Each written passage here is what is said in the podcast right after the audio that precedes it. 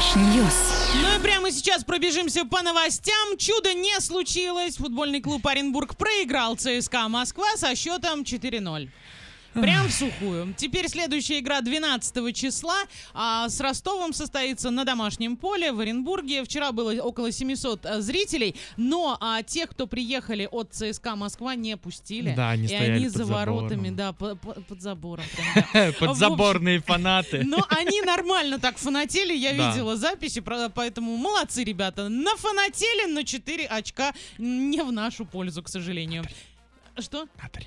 Почему на 3? 4 Три очка. Ну, это... А в таблице-то три очка. А, ну ладно, хорошо. Я вот в это, вот в это уже углубляться не будем. Сейчас будем углубляться в Орский асфальт. Давай. Итак, пешеходы теряют обувь из-за ремонта дороги по проспекту Ленина. Знаешь, я вчера утром думал, я знаю, что сегодня будет очень жарко, может сланцы надеть. Потом думаю, нет, ладно, пойду в кроссовках, и не зря, потому что я вчера приклеился.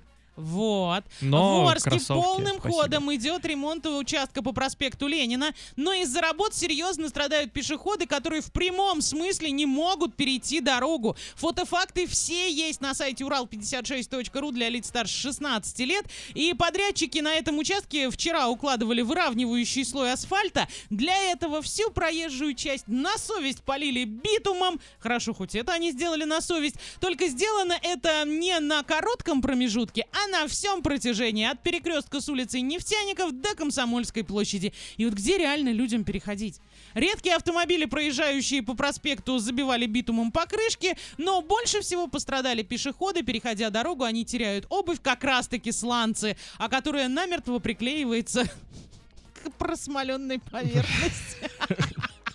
Ты просто- я, я просто хотела бы увидеть этого человека, прям руку ему пожать за то, что он пошел, потерял и дальше, как, как он возвращался домой, мне просто интересно. Вот он пришел, это босиком, и ой-ой-ой. В общем, аккуратнее, ребят, лучше туда не ходите. Сидите на своих рабочих местах а, и передвигайтесь на, на, на транспорте. А на улице Суворова в Орске незаконно вырубили несколько деревьев. Администрация сказала, что никаких указаний не давала и обратилась в полицию. Вот такие новости нашего городка. Теперь расскажи новости не нашего городка. А, ладно, расскажу. В Англию мы сначала отправимся, так чисто по лайту. Значит, остановили там водителя за превышение скорости и не думали, что он начнет оправдываться, потому что ну, доказательства Ну. же все есть. По итогу, когда его спросили, почему вы ехали со скоростью 185 километров в час, Вообще. а мужчина заявил, что у него имеется уважительная причина. Как думаешь, какая? Ну, жена рожает. Нет, это банально. А, кота везет в ветеринарку. Нет. Ну, Дороги перекрыли везде, и поэтому пришлось здесь по хорошей дороге тапочку в пол. Нет, все намного проще. Ему срочно нужно в туалет. А в чем проблема, простите? Ну вот, э, бо- А В боялся. Англии это так не работает, как в России. Видимо, не работает. Но в итоге его, понятное дело, оштрафовали. Правда, не сообщается, как удалось справиться с неприятностью, заставившей незнакомца пойти на нарушение. Потому что в течение 10 минут, когда полицейские составляли протокол, он сидел абсолютно спокойно и не подавал никаких признаков того, что ему действительно нужно А как люди в пробках часами сидят? Ничего, нормально, нормально. Я где-то слышал, не поймите меня неправильно. Поймем. Но а, мужики держат бутылки Ну, для таких естественно, я случаев. знаю об этом. Это Вот, где-то он слышит, это- все об этом говорят, ну, ну, конечно. я-то от пробок далек, я редко в них стою. У нас в городе они не так часто бывают, но тем не менее.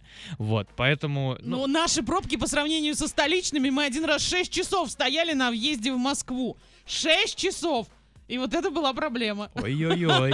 Да это я бы не выдержал, наверное. Все выдержали, все было хорошо, Вань, все закончилось Не отлично. хочу- не хочу И Москву. никаких штрафов, главное. Ладно, еще давай новостей. Так, и еще одна, давайте теперь о высоком поговорим. Йоркширский музей запустил в своем твиттер-аккаунте челлендж, э, челлендж с хэштегом Best э, Museum, в общем, лучшая музейная попа. Да, да, да, учреждение А опубликовало... может быть, человек на эту выставку тор- торопился? Так закрыто что ты что? А, учреждение опубликовало снимок экспоната из своей коллекции мраморной римской статуэтки, изображающей обнаженного спортсмена с подписью «Кто-то укусил кусок от его попы». Да, да, А, да, я представляю, да, эту статую. а- А там не хватает реально. Да, прям совсем Да. чуть-чуть. В итоге, а, в ответ японский музей, видео закройся, пожалуйста, как тебя... за- Вот. А, в ответ японский мемориальный музей а, со сложным названием Укиё-Йота а, ответила картинами, которые создал художник Кацусика Хокусай. А, что по поводу этих поп-борцов сумона в нашей коллекции? Поинтересовались представители учреждения. Лондонский зоологический музей также не остался в стороне и представил снимки с задней частью шмелей и пчел. Слушайте, какие вы креативные, а? Пойдемте к нам. В Шмулянском музее искусства и археологии решили показать бронзовую статую Зевса, чьи ягодицы всегда радуют толпу. Слушай, а какие подписи, главное? Да, ведь это как будто у них какой-то там супер-пупер А они просто, скорее всего, что просто-напросто люди заскучали на самоизоляции всего, без да. людей остальных, и они решили просто вот поддаться творчеству и креативу.